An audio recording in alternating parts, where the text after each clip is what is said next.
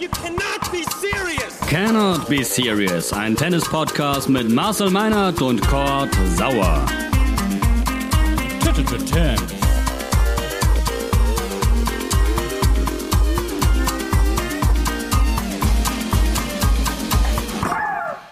Be Serious, neue Folge, moin und hallo. Wir haben einen neuen Grand Slam Champion. Naomi Osaka bezwingt Jennifer Brady in zwei Sätzen und wir sprechen drüber. Heute ohne Marcel Meiner, dafür mit richtiger Expertise. Hallo Nicola Geuer.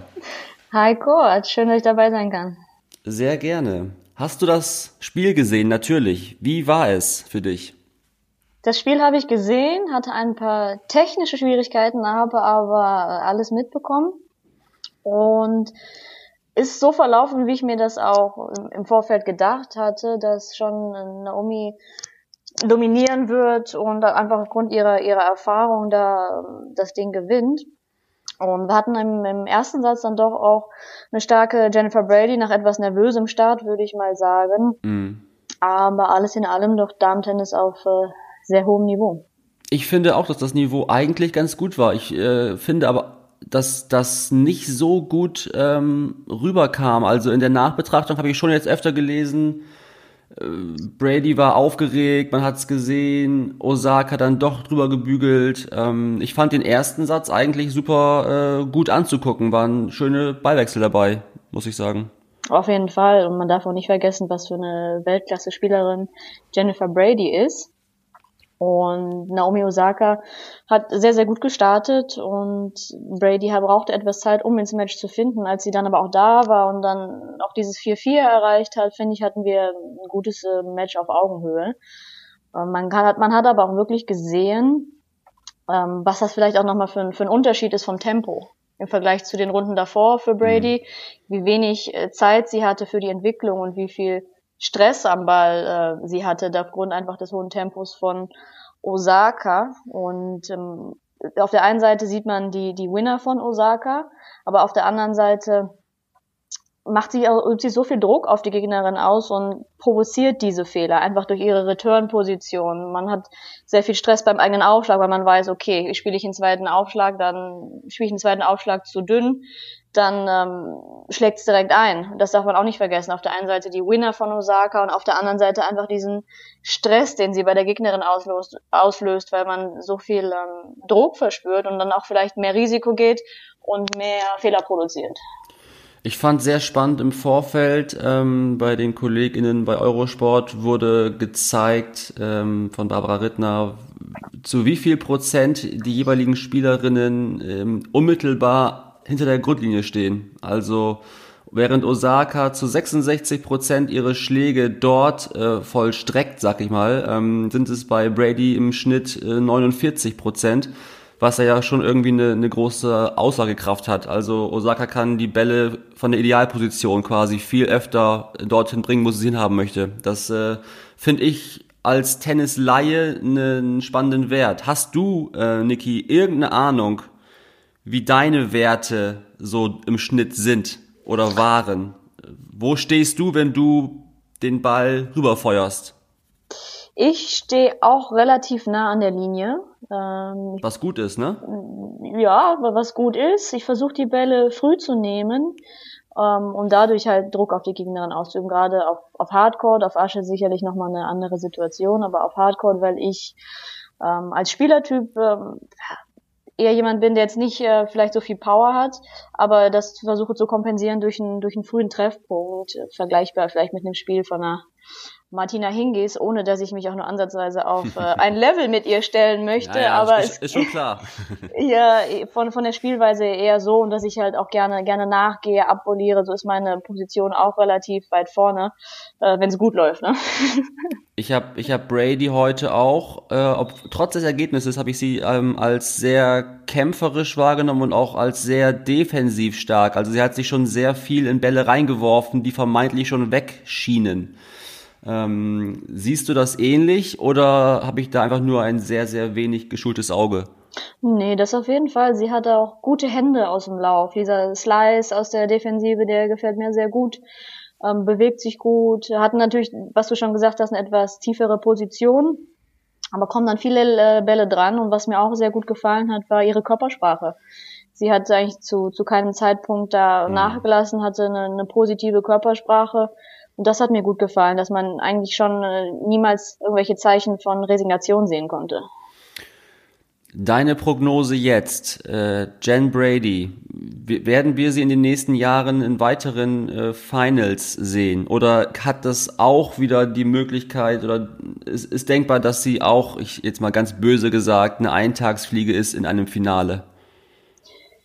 Das glaube ich bei ihr nicht. Sie hat ähm, eine sehr stetige Entwicklung hingelegt. Dass es nicht immer nur stetig aufwärts gehen kann, ist auch klar. Aber sie macht zumindest vom Typ her auf mich den Eindruck, als dass sie eine gute, disziplinierte Arbeiterin sei und auch trotz des Erfolgs davon nicht abweicht, wie es sicherlich äh, anderen Spielerinnen und Spielern auch schon passiert ist, dass da dieser Sättigungswert irgendwann eintritt. Das, äh, denke ich, wird bei ihr nicht passieren. Sie hat auch dann sehr geerdetes und bodenständiges Umfeld, was ihr sicherlich auch hilft. Und ich finde, ihr Spiel ist nicht nur auf Hardcore gefährlich. Sie kann halt auch auf Asche gut spielen, mit diesem, mit diesem Topspin, den sie spielt, mit dieser erhöhten Flugkurve ist das sicherlich auf Asche auch sehr unangenehm und ich glaube, dass man sie in der Zukunft auf jeden Fall auf dem Zettel haben muss. Sag uns ein Wort zu Ihrem Coach, ähm, Geserer. Ähm, du kennst ihn oder du hast mit ihm schon auf diversen Plätzen gestanden oder wie kann ich mir das vorstellen? Ich kenne ihn aus der Bundesliga, aus unseren äh, Spieltagen mit Regensburg und auch von den Turnieren haben wir uns gesehen. Ich habe ihn, ich kenne ihn nicht besonders gut, aber er ist immer sehr freundlich, ein ruhiger Typ und das ähm, hat natürlich auch seine, also er hat diese ruhige Wirkung, die sich dann auch auf seine Spielerinnen überträgt. Und die meisten Spielerinnen brauchen das oder mögen das etwas, was, was sie erdet, was sie entspannt und einfach die, ihnen diese, diese Ruhe gibt. Und er hat mit, mit Jule sehr gute Arbeit geleistet, jetzt mit Jennifer Brady sehr gute Arbeit geleistet und ist ein eher sehr seriöser und ruhiger Typ. So wie ich. Äh, ja, weiß ich nicht.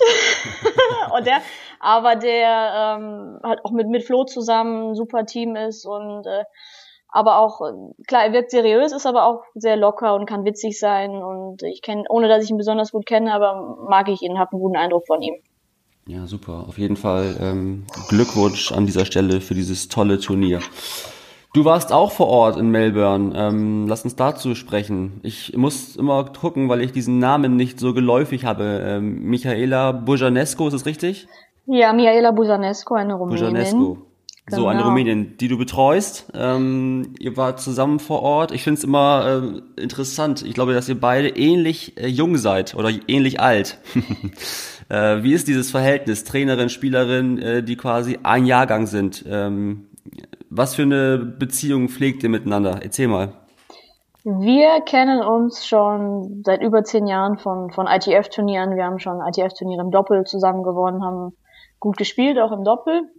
Und kennen uns schon ewig und die Zusammenarbeit ist sehr spontan zustande gekommen. Mhm. Sie äh, trainiert in Bukarest und hat die Offseason auch mit ihrem Vater als Trainer absolviert der aber dann aus gesundheitlichen Gründen sehr kurzfristig nicht mit ihr nach, nach Dubai fliegen konnte zur Quali der Australian Open. Und da hat sie mich ein paar Tage vorher gefragt. Wir hatten eigentlich nur uns Weihnachtsfloskeln ausgetauscht und da ist es, sind wir ein bisschen ins Gespräch gekommen. Das war sehr spontan und sehr kurzfristig. Und es hat, hatte bei mir auch gepasst, da ich mein, mein Special Ranking, ich habe noch ein eingefrorenes Ranking, was ich aber über den Sommer nutzen werde. Mhm. Und jetzt waren für mich keine Turniere geplant für den, für den Anfang des Jahres. Da hat es bei mir gut gepasst. Da hat sie mich gefragt, ob ich mitkommen kann und sie betreuen kann. Und so ist das Ganze zustande gekommen. Es war nicht von langer Hand geplant und ich bin äh, eigentlich kein Tourcoach, also noch nicht oder weiß ich nicht, mhm. ob ich das jemals werde, aber ich, äh, das war eine gute Erfahrung und es hat ganz gut geklappt. Ich meine, ich kenne mich auf der Tour aus, ich kenne das Umfeld und konnte ihr da gut helfen und es hat auch äh, Spaß gemacht. Wir sprechen nochmal separat zu diesem ganzen Themenkomplex. Finde ich schon sehr spannend, äh, wie man auch vielleicht in diese Rolle eines Tourcoaches hineinwachsen kann, was es, was es braucht, was es erfordert. Ähm, und ich möchte sagen, dass ich den Begriff Weihnachtsfloskeln sehr schön finde. Okay, ähm, erzähl uns ein bisschen was zu der Lage vor Ort. Also das klang ja schon teilweise so, als wäre Australien oder zumindest Melbourne paradiesisch äh, in Corona-Zeiten, weil öffentliches Leben lange doch möglich war oder viel, viel möglicher als hierzulande. Ähm, wie war es für dich? Erste Frage. Und ähm, inwiefern ja, kann man als Tennisspielerin oder als Tennisprofi überhaupt das alles genießen, wenn man doch eigentlich voll im Tunnel ist und im Fokus? Ist als Coach natürlich wieder eine andere Geschichte als als Spielerin. Mhm. Ich glaube, wenn man nicht den Stress der eigenen Matches hat, hat man auf jeden Fall eine etwas andere Perspektive und kann es mehr genießen. Also das ist zumindest meine Erfahrung.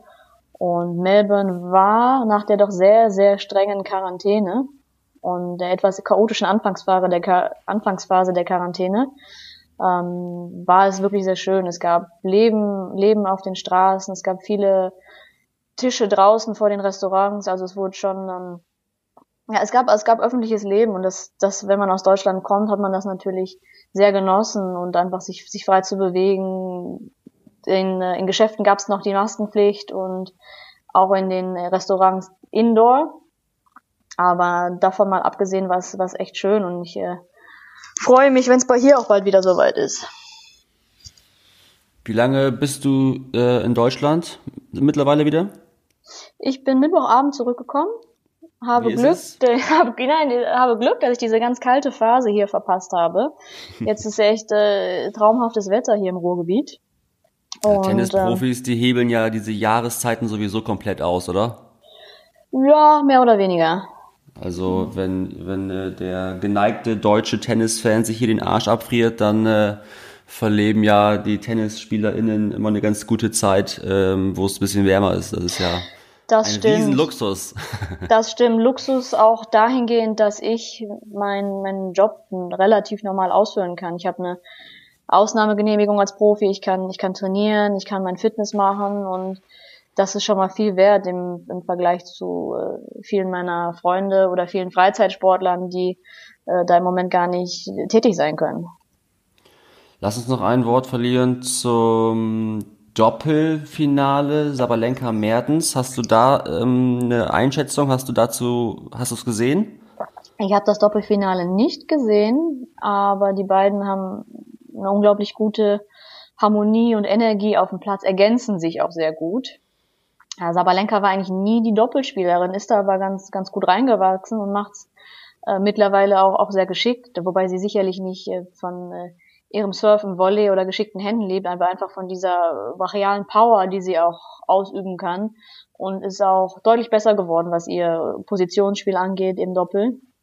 Äh, mit Doppel. Mertens, Mertens, äh, die hat auch schon vor, vor dieser Partnerschaft gut Doppel gespielt hat da ähm, etwas mehr Erfahrung mit reingebracht, aber sie scheinen sich sehr, sehr gut zu ergänzen. Und der Erfolg gibt ihnen recht, ne? Also das ähm, Doppel im Tennissport ist mir ja wirklich eines der größten Rätsel überhaupt, äh, wie sich wie sich SpielerInnen ähm, da zum Teil gefühlt zusammenwürfeln und äh, ohne längere Spielpraxis gemeinsam dann doch irgendwie sehr große Erfolge auch einfahren können. Das finde ich schon sehr spannend. Also ich habe das Gefühl, das ist aber auch nur meine Außenperspektive, ähm, dass es gar nicht zwingend so wichtig ist, wer welche Stärken wo und wie und wann hat, sondern am Ende muss irgendwie die Chemie passen. Oder würdest du behaupten, dass man auf jeden Fall immer Partnerinnen und Partner auswählen muss nach der perfekten Ergänzung zur eigenen Spielweise. Nein, das nicht. Die, die Chemie muss passen und äh, die Energie zwischen den beiden muss passen. Also muss nicht immer der ergänzende Spielertyp sein, sage ich mal. Das heißt, äh, wir könnten auch im Mixed äh, Grand Slam Champion werden, wir beide. Cord, ich sehe uns da total weit vorne. Super, das wäre nochmal für mich irgendwie der letzte Strohhalm einer möglichen Karriere. Toll. Nee, also ich, ich meine ja schon völlig ernst. Äh, jetzt nicht das, aber ähm, dieses, ähm, okay, ähm, Mies fällt verletzt aus, dann rutscht äh, Hanfmann rein und dann äh, wird jetzt Doppel gespielt und äh, ich sitze hier und denke mir, wie geht das? Die haben wahrscheinlich jetzt nicht so oft Doppel gespielt miteinander und dürfen jetzt dort einen Grand Slam spielen. Und ähm, wenn es gut läuft, dann kommen sie auch irgendwie weit. Und ja, das ist für mich irgendwie so ein kleines Faszinosum, weil als Einzel, ähm, als Einzelkämpferin äh, bist du halt auf dich allein gestellt und musst nicht dich anpassen an deinen Mitspieler. Ne? Ich sehe das so, dass ähm, wenn sie mal zwei individuell sehr, sehr starke Spieler zusammen spielen, dass sie schon erfolgreich sein können. Ich was war, ich meine, es wären Jack Sock und Ryan Harrison gewesen, die bei ihrem ersten gemeinsamen Auftritt dann auch einen Grand Slam gewonnen haben. Ähm, wenn man individuell etwas schwächer ist, und ich würde mal vermuten, dass äh, einige Doppelspieler ähm, das kompensieren, einfach indem sie so gut aufeinander abgestimmt sind. Ähm, dass das so, dass das mehr entscheid, dass das eher entscheidend ist, dass äh, Doppelspieler, die vielleicht, äh, die da das einfach kompensieren, dadurch, dass sie sehr geschickt spielen, ihre äh, doppelspezifischen Ausrichtungen haben und sehr gut abgestimmt sind. Ne? Ich meine, Mike und Bob Bryan sind da, glaube ich, ein gutes Beispiel für. Die waren auch ähm, solide Einzelspieler, aber nie Top 50 im Einzel haben aber haben sich blind verstanden und haben es einfach so gut gemacht im Doppel einfach diese Chord Coverage und diese Absprache, dass sie das perfektioniert haben und deswegen so erfolgreich waren. Mhm. Ähm, wie sehr schaust du?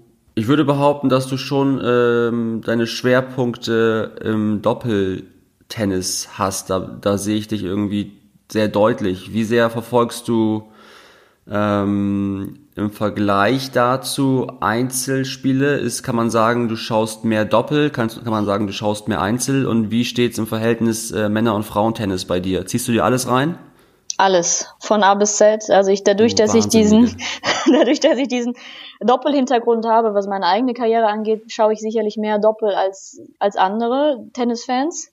Mhm. Ähm, auch live habe ich mir Mixed angeschaut, finde ich auch cool zum Zuschauen und schaue aber Damen sowie Herrentennis gerne und das Einzel natürlich auch und ähm, bin da völlig offen. Ne? Auch eigentlich sportartenübergreifend schaue ich gerne Sport, aber im Tennis schaue ich mir alles an, auch, auch gerne Doppel und Mixed. Lass uns, bevor wir ähm, über das Herrenfinale sprechen, äh, noch ganz kurz ein Wort verlieren zu Serena Williams, ähm, die auf der PK äh, nach ihrem Halbfinal aus geweint hat oder zumindest ähm, emotional war und unter anderem sagte, ich bin fertig, was Interpretationsspielraum zulässt, ähm, hilft mir das einzuordnen. Ich kann mir nicht vorstellen, dass das jetzt so endgültig gemeint war, wie einige das verstanden haben wollen. Nee, da nee, ne? wurde sicherlich deutlich mehr äh, reininterpretiert und dramatisiert. Einem dann sagte sie einfach nur, dass sie jetzt fertig sei mit der Pressekonferenz. Ja. Wundert's also, dich? Oder wie, wie blickst du auf die, auf die Medien, auf die gierigen Medien, die aus jedem Scheiß irgendeine fette Headline bauen müssen, weil die Klicks ja stimmen müssen? Ja, ich meine, Serena ist, ist fast 40 und dass man dann solche Dinge dann da rein interpretiert, ist vielleicht auch normal und die müssen was, was zum Schreiben haben. Man da muss aber auch bedenken, dass für eine Serena Williams alles andere als ein Turniersieg ist, ist eine Enttäuschung. Ist eine Riesenenttäuschung, ne? Ist eine Enttäuschung. Sie geht halt mit, mit so viel Druck und so viel, ja, ich sag mal, Emotionen in diese, in diese Matches, auch in diese, diese späten Matches der Grand Slams, was ihr sicherlich auch äh, den einen oder anderen Sieg gekostet hat, weil sie selber sehr viel, ähm, sich selber sehr viel Druck macht und alles andere als der Turniersieg ja, ne, diese Enttäuschung ist. Und da kann man auch mal verstehen, dass ähm, nach Fragen in so einer Pressekonferenz direkt nach dem Match, da ist nicht viel Zeit nach Matchende und Pressekonferenz, dass man ähm, da vielleicht auch mal emotional wird und das Ganze dann auch abbrechen möchte. Das kann ich gut verstehen. Aber dass man gegen eine Osaka verliert, ist, muss auch für eine Williams ein total erwartbares Szenario sein. Ja, sie, sie wird sicherlich in die Partie gegangen sein, dass sie, äh, ich meine, sie kann jede Gegnerin schlagen und dass sie, sie würde aber in diese Partie gegangen sein mit den Erfahrungen, die sie gegen Osaka hat. Und sie hat sicherlich auch verfolgt, wie Osaka die Runden zuvor gespielt hat. Und das wird sie äh, sicherlich in, in Erwägung ziehen, dass sie das, das verlieren kann. Aber wenn es dann so passiert und sie so hinter ihren Erwartungen bleibt und so eine hohe Anzahl an Unforced Errors produziert, dass man dann enttäuscht ist, ist ganz normal. Mhm. Okay. Ähm, es gibt noch ein Spiel. Der Joker trifft auf Medvedev. Oder wie äh, Kenner sagen, Medvedev. Ähm, Was erwarten wir für ein Spiel? Ist das eine klare Kiste oder gehst du mit, wenn einige ExpertInnen sagen, äh, dieses Mal kann Medvedev das packen? Also Medvedev, der ist halt ein cooler Hund. Ich glaube nicht, dass er sich von dem Szenario überwältigen lässt. Ähm, ich denke, dass er damit, dass er damit gut umgehen kann. Das hat er in der Vergangenheit auch schon gezeigt. Der Joker spielt in seinem Wohnzimmer auf Rod Laver, ist er sehr, sehr schwer zu schlagen, weil ihm die Bedingungen und die etwas langsameren Bedingungen sicherlich gut liegen. Ich erwarte einen Schlagabtausch auf Augenhöhe und würde mich ehrlich gesagt freuen, auch Medvedev mal vor, vorne zu sehen und dass wir einen anderen Sieger haben als Novak Djokovic. Wie siehst du die Nummer eins der Welt? Kannst du ihn dir gut angucken, weil du es sportlich äh, sehen kannst oder wie sehr beeinflussen dich als Zuschauerin auch so Nebengeräusche? Ich habe großen Respekt vor seiner Leistung und vor einfach seinen Fertigkeiten, die Art und Weise, wie er sich, wie er sich bewegt und und einfach, ähm, was er für ein Wettkämpfer ist, ziehe ich den Hut, muss aber sagen, dass ich es schon nervig finde, gerade die Partie gegen Fritz und wie wir es auch in der Vergangenheit schon, schon gesehen haben, dass man immer wieder den, ja, den Eindruck bekommt oder dass er den Eindruck vermittelt, verletzt zu sein, angeschlagen zu sein oder vielleicht sogar ein paar Punkte, ja, abzuschenken, durchzureichen, dann aber wieder rennt wie der Hase und man weiß, okay, das, das Ding wird er nicht verlieren. Und so, so ist es dann wirklich fast jedes Mal. Und das nervt halt einfach. Weswegen ich es halt auch äh, Medvedev gönnen würde, der nicht so ein Theater macht. Wie sehr würde es dich als Gegenspielerin nerven, wenn du wüsstest, mein Gegenüber ähm, kommuniziert da immer irgendwas, was vielleicht gar nicht äh, sichtbar ist? Mega nervig. Aber man Siehste? kennt es, ist mega es nervig, aber man kennt es von Djokovic und als Profi oder als, als Gegner muss man das ausblenden. Ja, man, es, man weiß ja, was passiert. Ist es vielleicht tatsächlich auch ein Mittel oder ist das zu weit hergeholt? Ist es ein taktisches Mittel? Es ist, es ist ein taktisches Mittel, aber ich glaube, dass, es, dass er das nicht in erster Linie macht, um den Gegner zu irritieren, sondern für sich selber irgendwie Entschuldigungen zu suchen und sich selber zu rechtfertigen. Um dann, das hilft ihm einfach selber besser wieder in die, in die Partie zu finden. Und ich glaube nicht mehr, dass es so sehr darauf ausgelegt, um den, den Gegner zu irritieren. Sag mir noch abschließend, wie du da tickst. Also man, man sollte ja versuchen, äh, seinen Gegner, seine Gegnerin möglichst aus dem Konzept zu bringen. Das heißt, wenn du merkst, dass ähm, deine Gegenspielerin nach dem Seitenwechsel schnell wieder auf den Platz will, dann lässt du dir extrem viel Zeit beim Trinken oder wie machst du das? Es gibt sicherlich ähm, Maßnahmen, die im, im Bereich des Erlaubten Sinn, dass man okay, dass man sich vielleicht ein bisschen mehr Zeit nimmt, auch zwischen den Punkten, aber alles, was im, im Rahmen ist. Ich meine, es gibt die Shot Clock heutzutage, man kann das nicht mehr bis zum, ja, bis zum Nimmerlandsland rausreizen. Mhm. Aber ich bin niemand, der jetzt im, bewusst die Gegnerin irritiert oder das Ganze verlangsamt, weil ich sie stoppen möchte, sondern einfach um mir mehr, mehr Zeit zu geben, um mich selber zu finden. Ich konzentriere mich da eher auf, auf mich und meine Stärken und schaue, wie, wie kann ich mich selber wieder in die Spur bringen, als dass ich bewusst die Gegnerin manipuliere. Okay. Niki, vielen Dank für diese ähm, kurze Session, für die Einordnung. Wir beide ähm, sehen uns auf dem Platz, äh, großes Temps-Turnier im Sommer, sehe ich schon vor mir. Sauer gegen Geuer, freue ich mich. ähm, äh, lacht sie schon siegessicher. I can't wait. Wir hören uns bestimmt ganz bald wieder hier. Ich äh, bedanke mich. Ich bedanke mich auch, Gott. Bis bald. Bis bald. Und wir hören uns ähm, nach dem Finale dann wieder in alter Besetzung mit dem Kollegen Marcel Meinert und meiner Wenigkeit. Auch Macht's gut. ja, schlimm. Schlimmer geht's nicht. Macht's gut. Ciao, ciao.